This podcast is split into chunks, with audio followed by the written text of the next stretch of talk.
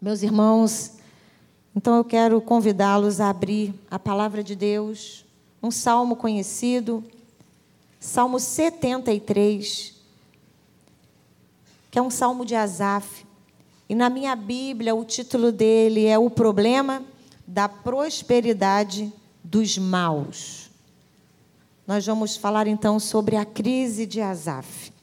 O pastor Rômulo falou para mim assim: Eu preguei outro dia essa mensagem. Eu falei, pastor, amém, vai ser de outra forma. Porque Deus usa cada um de um jeito. e eu não estava. Se eu estivesse, eu falei, não ia pregar, mas quando ele falou, vou pregar o Salmo 70. Bem que eu tentei mudar, irmãos, mas essa. Até parece, eu estou aprendendo. Ah, oxe, ele disse que é a pregação. Ainda bem que eu venho aprendendo direitinho, né, irmão? São anos de aprendizado com os meus mestres, né? Pastor Paulo, pastor Davi Silveira, pastor Rômulo, pastor Ari e os demais, né? Esses a gente esteve tão pertinho. Deus tem nos abençoado, com pastores abençoados. Então, Salmo 73, eu vou ler na Almeida atualizada, Taíris, vou nessa versão. Diz assim: Com efeito, Deus é bom para com Israel para com os de coração limpo. Quanto a mim, porém, quase me resvalaram os pés. Pouco faltou para que se desviassem os meus passos, pois eu invejava os arrogantes, ao ver a prosperidade dos perversos. Para eles não há preocupações. O seu corpo é sadio e nédio. Não partilham das canseiras dos mortais, nem são afligidos como os outros homens. Daí a soberba que os cinge como um colar, e a violência que os envolve como manto. Os olhos saltam-lhes da gordura, do coração brotam-lhes fantasias, motejam e falam maliciosamente, da opressão falam com altivez. Contra os céus desandam a boca e a sua língua percorre a terra. Por isso, o seu povo se volta para eles e os tem por fonte de que bebe a largos solvos, sorvos. E diz: Como sabe Deus? Acaso há conhecimento no Altíssimo? Eis que estes são os ímpios e sempre tranquilos aumentam suas riquezas. Com efeito, inutilmente conservei puro coração e lavei as mãos na inocência, pois de contínuo sou afligido e cada manhã castigado. Se eu pensara em falar tais palavras, já aí teria traído a geração de teus filhos. Em só refletir para compreender isso, achei muito pesada a tarefa para mim, até que entrei no santuário de Deus e atinei com o fim deles Tu certamente os pões em lugares escorregadios e os fazes cair na destruição, como ficam de súbito assolados, totalmente aniquilados de terror. Como ao sonho, quando se acorda, assim, ó Senhor, ao despertares, desprezarás a imagem deles. Quando o coração se me amargou e as entranhas se me comoveram, eu estava embrutecido e ignorante. Era como irracional a tua presença. Todavia, eu estou sempre contigo. Tu me seguras pela minha mão direita, tu me guias com o teu conselho e depois me recebes na glória. Quem mais tenho eu no céu? Não há outro em quem eu me compraza na terra. Ainda que a minha carne e o meu coração desfalecem, Deus é a fortaleza do meu coração e a minha herança para sempre. Os que se afastam de ti, eis que perecem. Espera aí, gente. Caiu uma água aqui, eu me distraí. Eis que perecem. Tu ah, tu destróis todos os que são infiéis para contigo. Quanto a mim, bom é estar junto a Deus. No Senhor Deus ponho o meu refúgio para proclamar todos os seus feitos. Amém? Senhor, eu louvo o teu nome pela tua palavra, que é eficaz, que é viva. É a tua palavra, Senhor.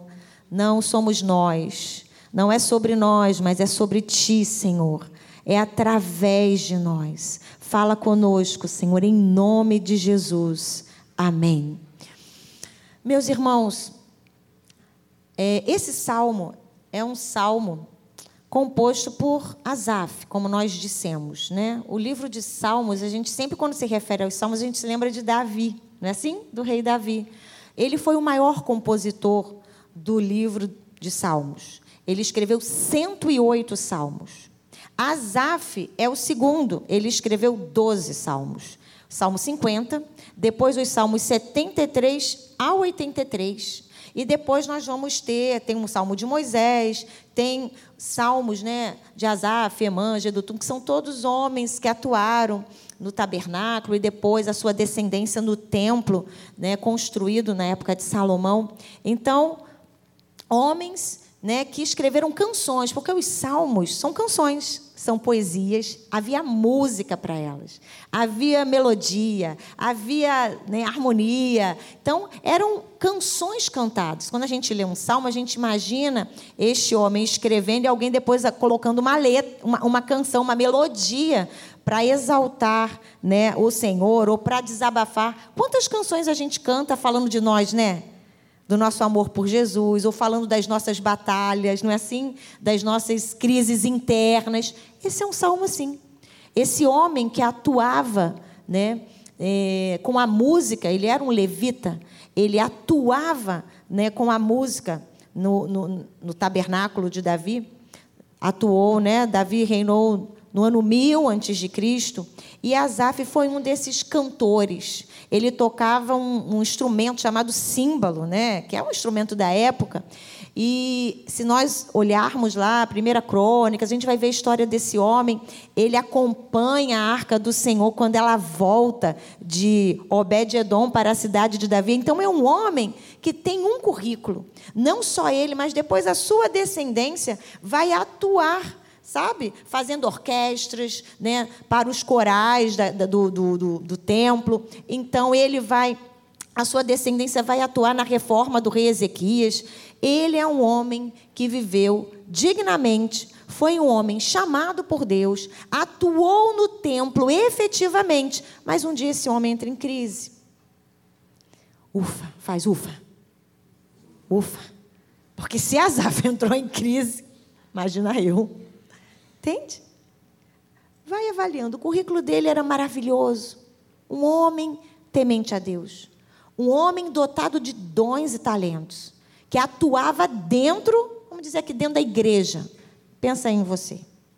Mas um dia esse homem, e não é de um dia para o outro, ele começa a observar que tinha alguma diferença entre a vida piedosa que ele levava e as condições que ele vivia e os homens da sociedade, os que governavam ou os que tinham influência naquela sociedade.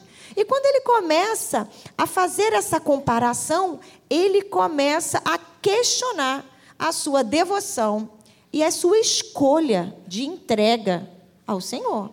Está lá no verso 13, ele diz: Com efeito, inutilmente conservei puro meu coração e, me, e lavei as mãos na inocência. Olha só, ele está Cara, eu fiz tudo errado. Como assim? Eu fiz uma escolha e ele já deu o currículo daqueles homens que ele estava invejando, porque ele dá nome para coisa. E ele diz: Eu sou de continu, continuamente eu sou afligido, eu sou castigado todos os dias. E ele diz assim: Nossa, e eu nem falava, porque só em falar, se eu falasse isso, eu ia trair a minha é, ascendência, né? Os meus pais. Então ele nutriu isso calado. Ele devia observar e pensar: cara, olha só, eu estou fazendo tudo certo. E olha o que eu estou vivendo. Pode ser que você esteja aqui, eu não sei, mas de vez em quando eu já tive crises. Nós temos crises. Caramba, estou fazendo essas escolhas, e estou fazendo assim, e estou me separando assim. Mas olha, Fulano, olha isso. Não olha para o lado. Né? E começou a achar que o que você está fazendo é uma má escolha, porque você não está vendo os resultados que você quer ver ou que você quer encontrar.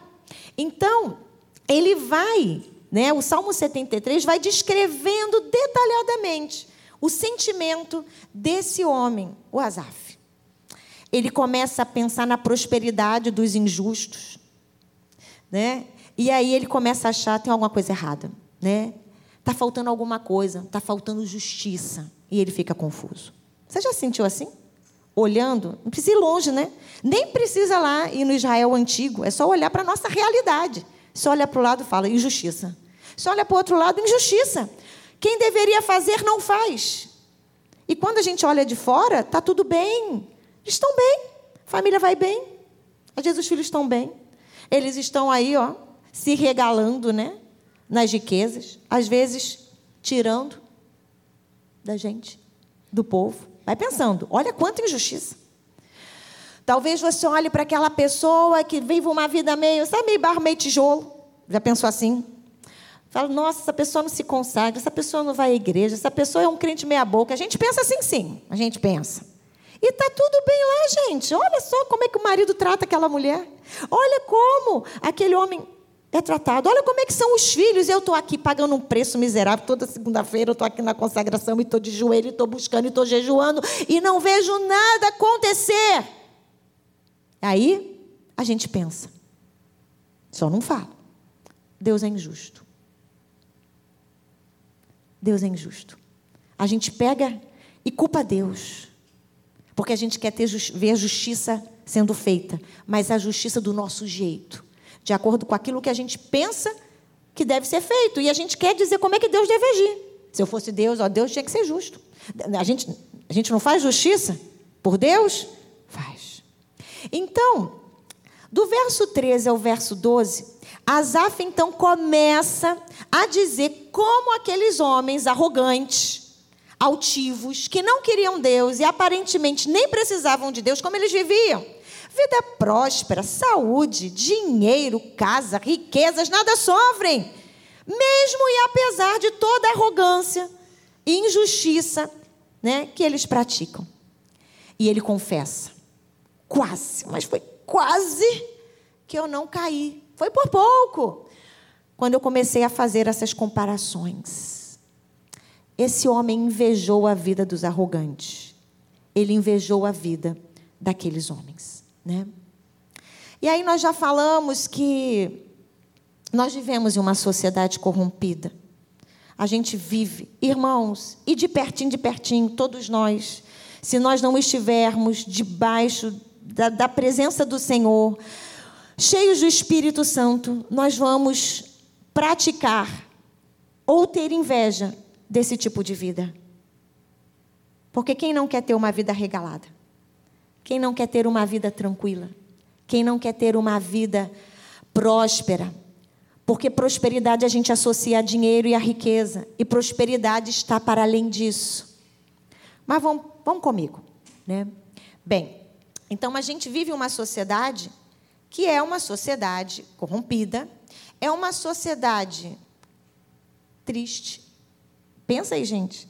Vamos pensar que a gente vive numa sociedade onde a indústria do entretenimento e depois dessa coisa do, do, do, dos streams, mas é tanto lançamento, é tanto filme, filme, filme, série, série e tudo para nos nos distrair.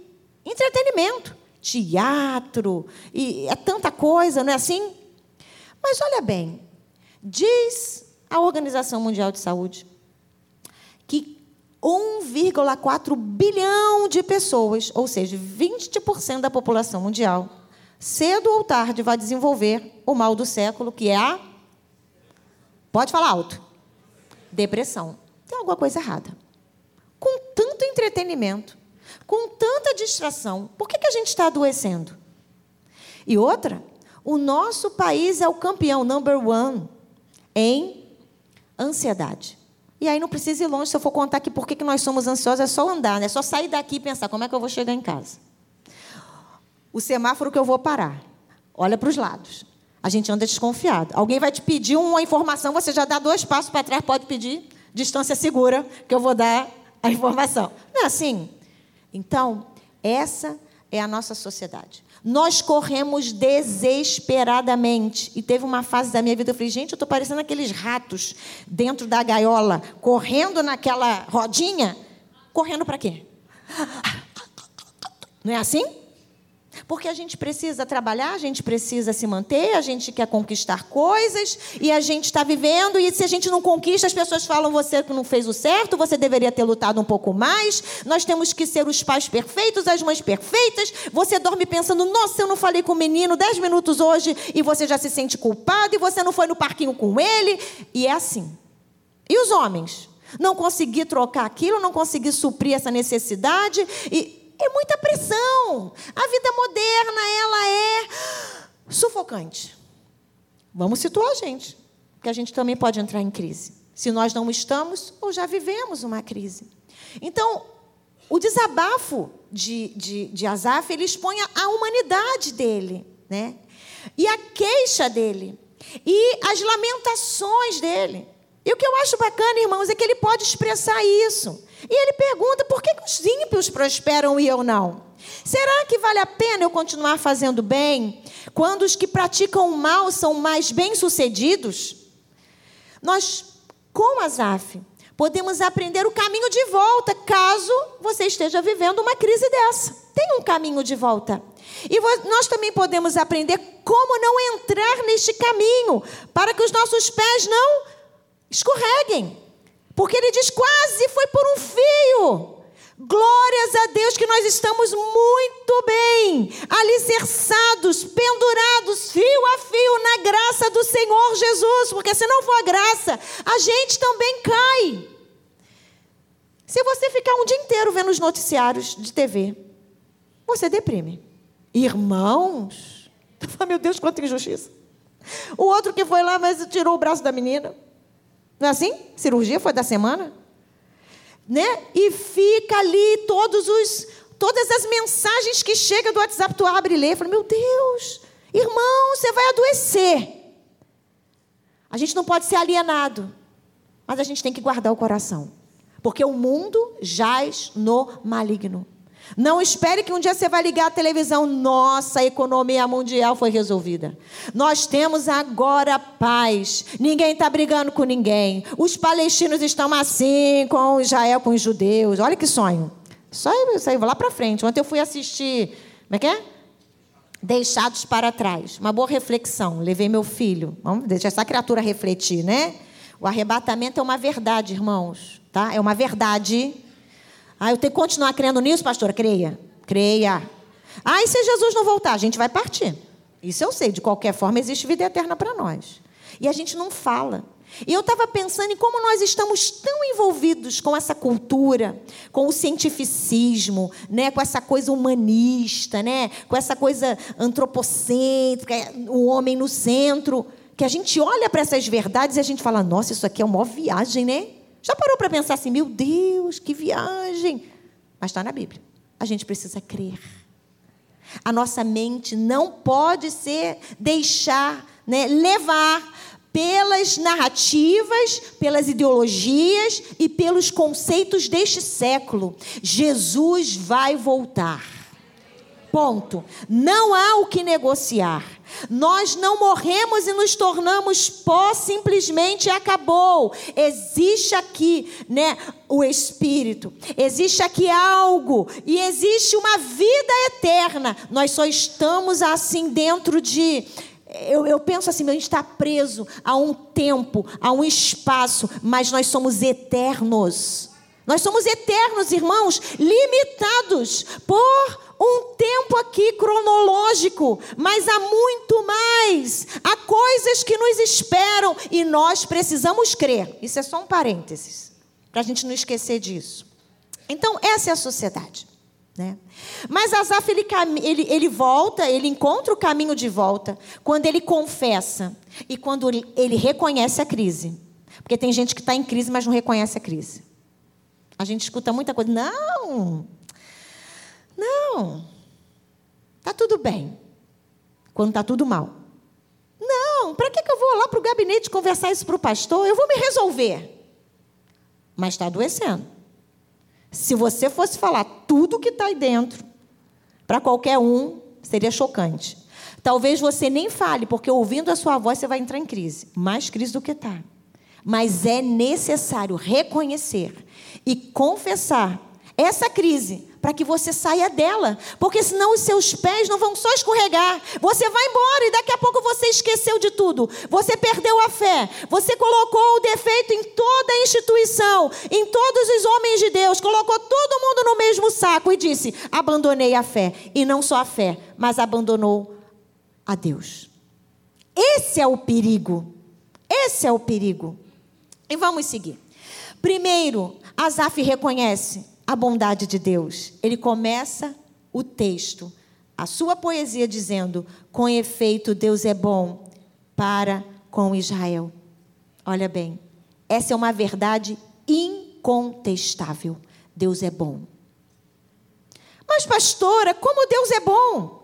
Se todo dia um monte de criança é abusada, se gente morre de fome, se e tem um monte de si, Deus continua sendo bom, irmãos. Nós não podemos nos esquecer que nós estamos debaixo da marca do pecado, que dividiu, que nos roubou dessa comunhão que era diária. Todos os dias o Senhor passava pelo jardim e conversava com Adão e Eva. Até que um dia eles se esconderam do Criador. O pecado entrou. Irmãos, nós somos marcados por isso, a gente não vê a bondade de Deus segundo os nossos olhos, mas a bondade de Deus está e ele reconhece. Porque olha só, está tudo isso acontecendo, ele não diz, Deus deixou de ser bom. Não, Deus é bom para com Israel, Deus é bom para com os de coração limpo. E aqui a gente consegue então pensar a crise dele é deflagrada quando ele vê que o coração dele não está limpo. Deus é bom para com Israel. Deus é bom para com os de coração limpo. Todas aquelas comparações que ele começou a fazer com os homens daquela sociedade, maus e que se davam bem, sujaram o coração dele. E daí ele começou a se afastar do Senhor apesar de saber que Deus é bom. O coração dele foi contaminado. O coração dele foi impregnado dos seus sentimentos, dos seus pensamentos. E esses pensamentos começaram a né, fazer com que ele começasse a. Deus é bom. Deus é bom para com Israel. Mas Deus é bom para com os de coração limpo. A Bíblia diz que se os seus olhos forem bons, todo o seu corpo Será? Os olhos são, as, são a candeia, são as, né, a candeia da alma. Então, a forma como nós vemos algo, interpretamos algo, né, isso vai dizer daquilo que nós temos como conceito. Nós conceituamos. Então, aquele homem começou a perceber que o coração dele não estava limpo, porque ele se deixou amargar por aquilo que ele via de errado naquela sociedade. No verso 2, então, ele já declara né, o que, que estava sujando o coração dele. Ele desfoca da bondade de Deus, ele fala da bondade de Deus, né? Ele sabe que ser bom faz parte do caráter de Deus. E ele começa a perceber que o problema estava nele. Irmãos, o problema não está em Deus. O problema está em nós. Deus é justo. Deus é justo, irmãos. Deus é bom e Deus é justo. Todos nós ansiamos, né, por esse, como eu já falei, nessa sociedade maravilhosa. Mas olha bem, nós somos fruto de escolha. Nós fomos separados, nós escolhemos. Mas pastor, eu não estava lá, não era Adão e foi Adão e Eva. Sim, mas nós carregamos a marca. Não tem jeito. Não é assim? Então, o problema estava nele. E mas ele reconhece. Lá no verso 16, quando ele diz em só refletir para compreender isso, achei muito pesada tarefa para mim. Porque é pesado demais a gente tentar ser Deus, a gente tentar ser justo, a gente tentar dizer, ó oh, Deus, podia ser assim. Por que, que eles não são aplacados? Por que, que eles. Olha, aí vem, né? Olha a bondade do coração do homem. Bem que podia morrer, né? Podia ser castigado. Olha como é que a gente volta a coisa, ó. Olha como é que a gente troca de lugar. Quem era mal era o cara que oprime, que oprime o povo, que tira do, do pobre para enriquecer, não é assim? Mas aí a gente já troca de lugar. Ah, podia matar, né? Jogar lá, botar o pé assim no pescoço, né? Podia... Irmãos, ouve os dois lados. Olha como é que nós somos. E ele diz: Mas eu fiquei pensando nisso, só de pensar é difícil demais. Pois nós não vamos ter todas as respostas. Irmãos, eu vou falar isso sempre. Você pode ter dúvidas, mas você não pode duvidar. Você pode ter dúvidas, mas duvidar jamais. Você precisa continuar crendo na palavra de Deus. O nosso Deus continua sendo justo, apesar da injustiça que nós vemos todos os dias nessa terra. O nosso Deus é justo. Porque é isso que o ímpio faz. Né? As grandes perguntas que nos fazem: por que, que Deus é bom? Por que, que Deus não faz? Por que, que Deus. Então, admitir o que está sujando o nosso coração pode nos livrar de cairmos e sairmos da presença de Deus. A gente precisa admitir que esse tipo de comportamento pode custar a nossa fé. E Azaf vacila, né? ele cambaleia. Quase cai na armadilha do ceticismo e da justiça própria. Porque o cético não crê em nada. Se Deus não é justo, eu vou fazer justiça com a minha mão, com as minhas próprias mãos. Não é assim? Lá na versão da a Bíblia Viva, esse versículo, o verso 2, diz assim: Mas eu quase tropecei e caí. Por pouco abandonei o caminho certo. Talvez você esteja por um fio, por pouco. Por pouco. Talvez você esteja duvidando. Olha, a palavra de Deus diz que haveria por detrás de nós uma voz dizendo: Este é o caminho, andai por ele. Não se desvie nem para a direita nem para a esquerda. Continue no caminho e para de olhar para o lado, para aquilo que está roubando a tua fé. Olha para Jesus, como nós cantamos aqui nesta manhã. O autor da vida porque Ele continua no controle, irmãos, Ele não desapareceu, Ele está vendo. Tira os seus olhos desta situação e foque o seu olho, os seus olhos, a sua visão no Salvador. Eu tenho certeza que Asaf não amanheceu um dia pensando assim. Asaf veio nutrindo isso no coração dele. E ele foi se desviando do alvo, milímetro por milímetro, grau por, por grau. E daqui a pouco ele queria chegar no sul e ele estava no norte. E é assim conosco. Então Asaf ele se dá conta de que focar a direção errada o fez duvidar da bondade de Deus, porque a sua visão estava afetada pelos dramas pessoais. Irmãos, nós vamos viver dramas. Não tem jeito. Faz parte, é da humanidade. Mas, pastora, por que eu? Porque você é humano, você está vivo. Doença não dá em poste. Crise existencial não dá no cachorro. Não dá, irmãos. Meus cachorros acordam felizes, pulando. Eles não pensam, será que eu vou comer hoje? Eles vão dar o jeito deles, é instintual. Eles comem por necessidade, a gente come por necessidade e por prazer. Olha como é que somos diferentes. Olha isso, irmãos. Eles acordam pulando e felizes, esperando que eu abra a porta, eles descem correndo, faz aquele xixi e pule, pule, pule, daqui a pouco todo mundo vai comer, eles estão felizes. A gente não, a gente acorda às vezes estranho. Às vezes até um sonho, né? Sei lá, te perturbou, uma palavra. Nós somos assim. Crise existencial dá em gente, não dá em bicho. Agora, o que eu faço com a crise, pastora? Tem solução. Tem solução. Confessar, reconhecer, se lançar aos pés do Senhor, verbalizar isso diante de Deus. Não é fácil confessar isso.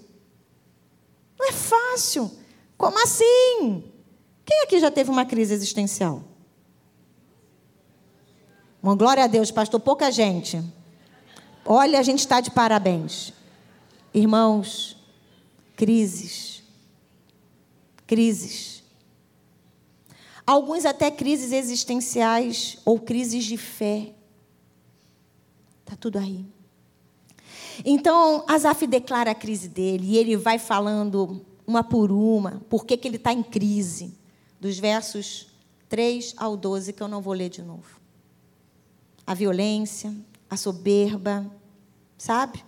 Eles não têm preocupação, tudo sadio. Oprimem, falam demais. E o pior, o povo se volta para eles, batem palma. A palavra é isso que está dizendo aqui. Eles bebem daquilo a largos sorvos. É, sabe quando você bebe água com sede? É isso. Esse homem está em crise. Como assim? Eu estou aqui pregando, falando, uma vida reta, uma mulher correta, uma mulher de Deus, bom testemunho, homem de Deus, honesto, bom testemunho, trabalhador, fiel ao Senhor, e ninguém me ouve, mas ouve aquele. Calma. Calma. Calma. Ele está retratando ali os maus. E aí ele diz: será que foi à toa que eu me conservei puro?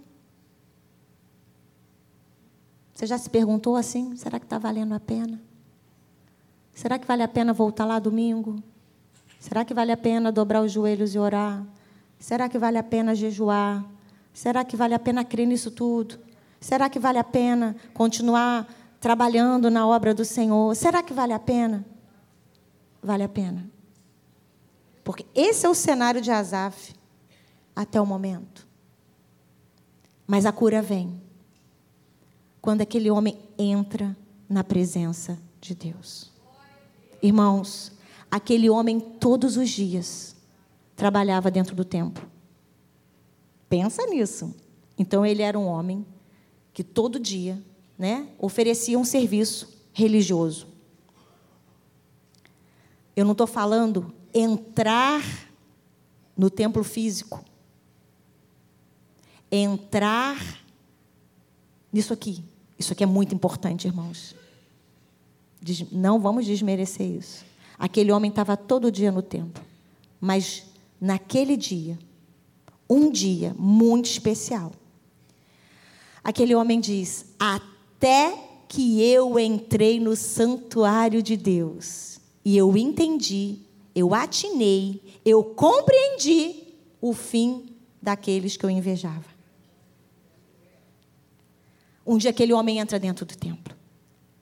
E a presença de Deus vai abrir os olhos dele para a verdade do coração dele.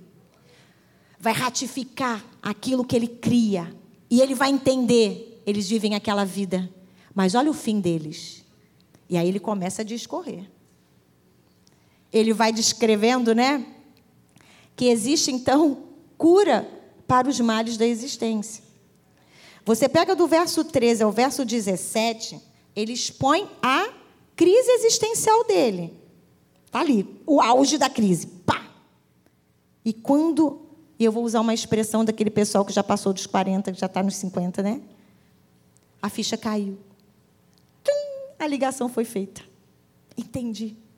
E aí ele começa: Tu certamente os pões em lugares escorregadios e os fazes cair na destruição. E vai.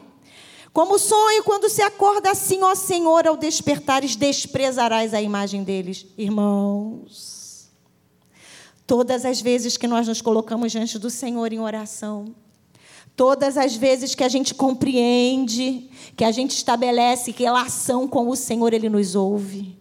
Esses homens nunca provarão disso. Até que reconheçam quem é o Senhor Jesus. E você sabe quem é o Senhor Jesus. É só ajoelhar-se, irmãos é só ajoelhar-se, declarar diante do Senhor que a sua mente vai se, vai se abrir para a realidade da palavra de Deus. Ela é viva, ela é eficaz. Existe um Senhor, existe um Salvador. Os olhos dele estão sobre as nossas vidas. Para nós há esperança. O justo mesmo morrendo, o crente mesmo esperando, mesmo morrendo tem esperança.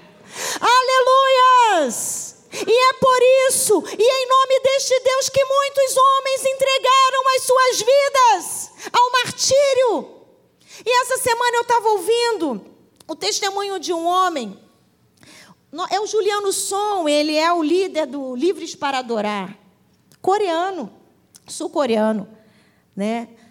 E ele conta as histórias que ele ouvia quando era é, pequeno. A mãe, né, na divisão das Coreias, a família tinha ido para a Coreia do Norte. Ele, então, muito pequeno, a mãe consegue fazer né, a, a, a transição para a Coreia do Sul. Eles diz que vinham dentro de um, em cima de um vagão, em cima de um caminhão, escondidos até conseguirem fazer a travessia. Né? O regime é, coreano do norte é totalitário, né? Assim. E aí ele ouvindo, né, o que se dizia a respeito daqueles que morriam sem negar a fé. E ele conta a história de uma família, pai, mãe e filhos. E eles estão então diante dos seus executores, né, nega o nome do Senhor Jesus ou morre. E aquela família, junto com as crianças, tá, irmãos? São colocadas dentro de um buraco, cada um em um buraco, eles seriam enterrados vivos. E o pai daquela família diz: Não, nós vamos até o fim, nós não vamos negar o nome do Senhor Jesus.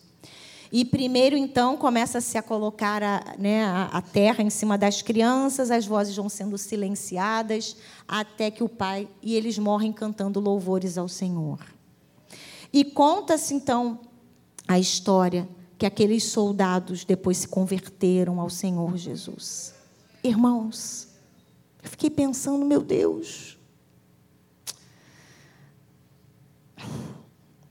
Talvez a gente fizesse uma negociação. Pô, Senhor, meu coração é teu, mas eu vou morrer, eu vou, eu vou, vou, vou negar, mas o meu coração é teu. Se aqueles homens, se aquela família não morresse, aqueles homens não se converteriam. E eu fiquei pensando, e se eu tivesse negociado? Aqueles homens nunca receberiam o testemunho de que é o Senhor Jesus por causa da, da nossa vida, irmãos. Então a gente vive numa sociedade e num tempo onde a gente negocia muito facilmente os nossos valores. Em nome do nosso conforto, em nome da nossa, do nosso bem-estar, quando o Senhor Jesus nos convida a darmos a nossa vida, porque aquele que de segurar a vida vai perder, mas aquele que perder por amor a Jesus vai ganhar, irmãos. E a gente precisa falar disso, porque a gente entra em crise, porque a gente se volta para nós mesmos, nós somos egoístas demais.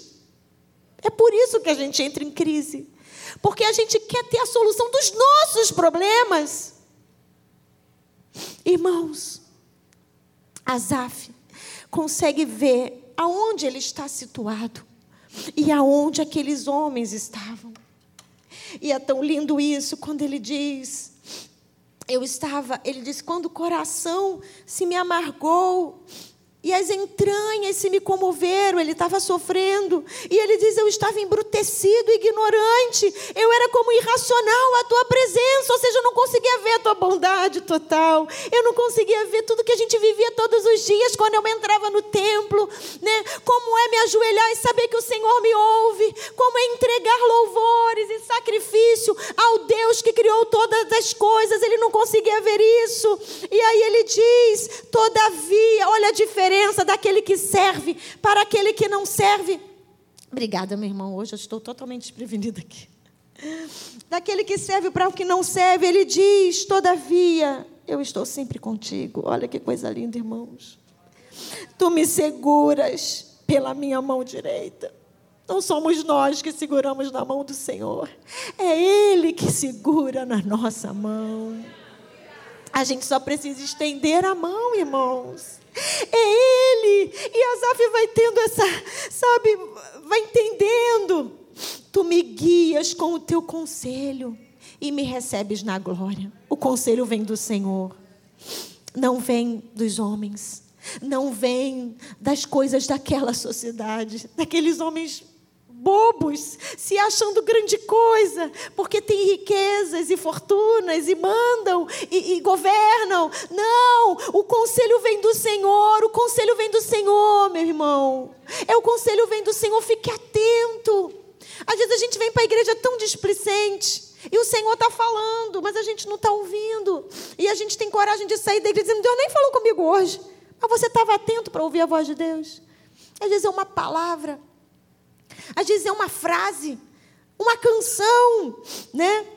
E diz: Quem mais tenho eu no céu? Aí eu lembro da declaração né, dos discípulos: Senhor.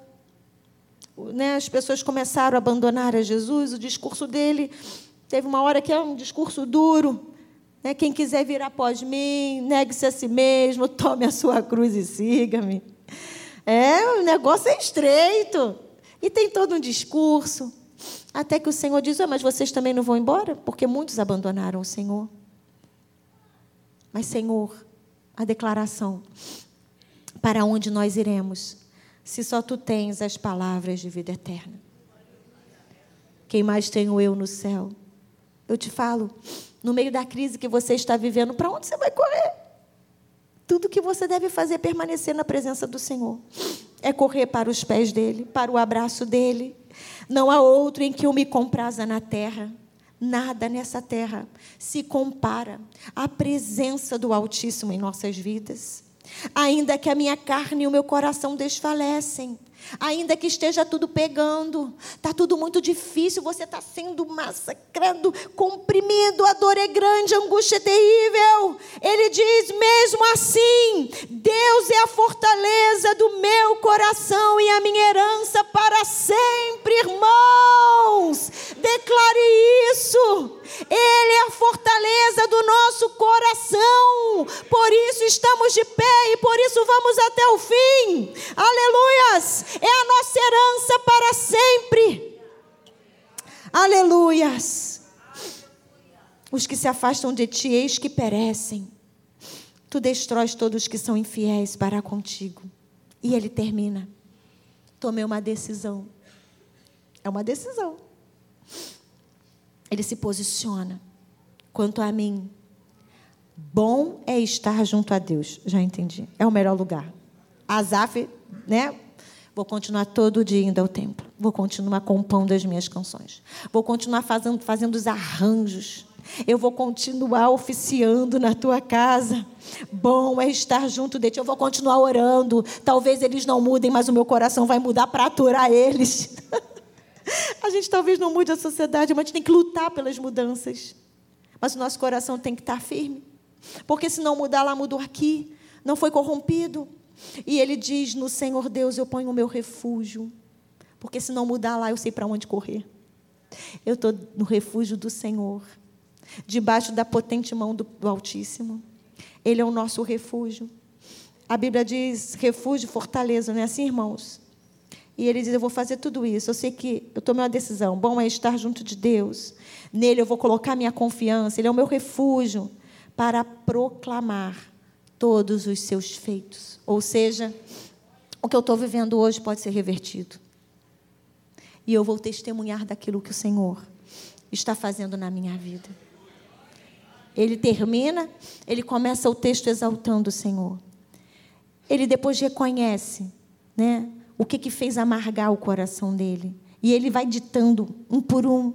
Talvez seja faltando isso. A gente precisa, né? Vou colocar tudo que está tá pegando para mim, Senhor. Mas ele continua indo ao templo. Ele continua vindo à casa do Senhor. Ele prova da presença do Senhor. Os olhos dele serão abertos e ele vai reconhecer que o problema estava nele. E por fim, então, ele faz uma declaração ele conclui: Bom é estar junto a Deus, é isso mesmo, eu vou continuar aqui, não vou me afastar. E eu vou contar todos os feitos do Senhor.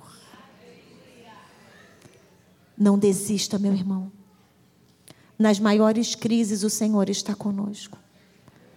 Nas maiores crises, aqueles homens, essa pessoa, ela não tem a quem recorrer, mas ela terá sua boca para dizer: existe um Deus bom na minha vida e bom para aqueles que conservam o seu coração nele.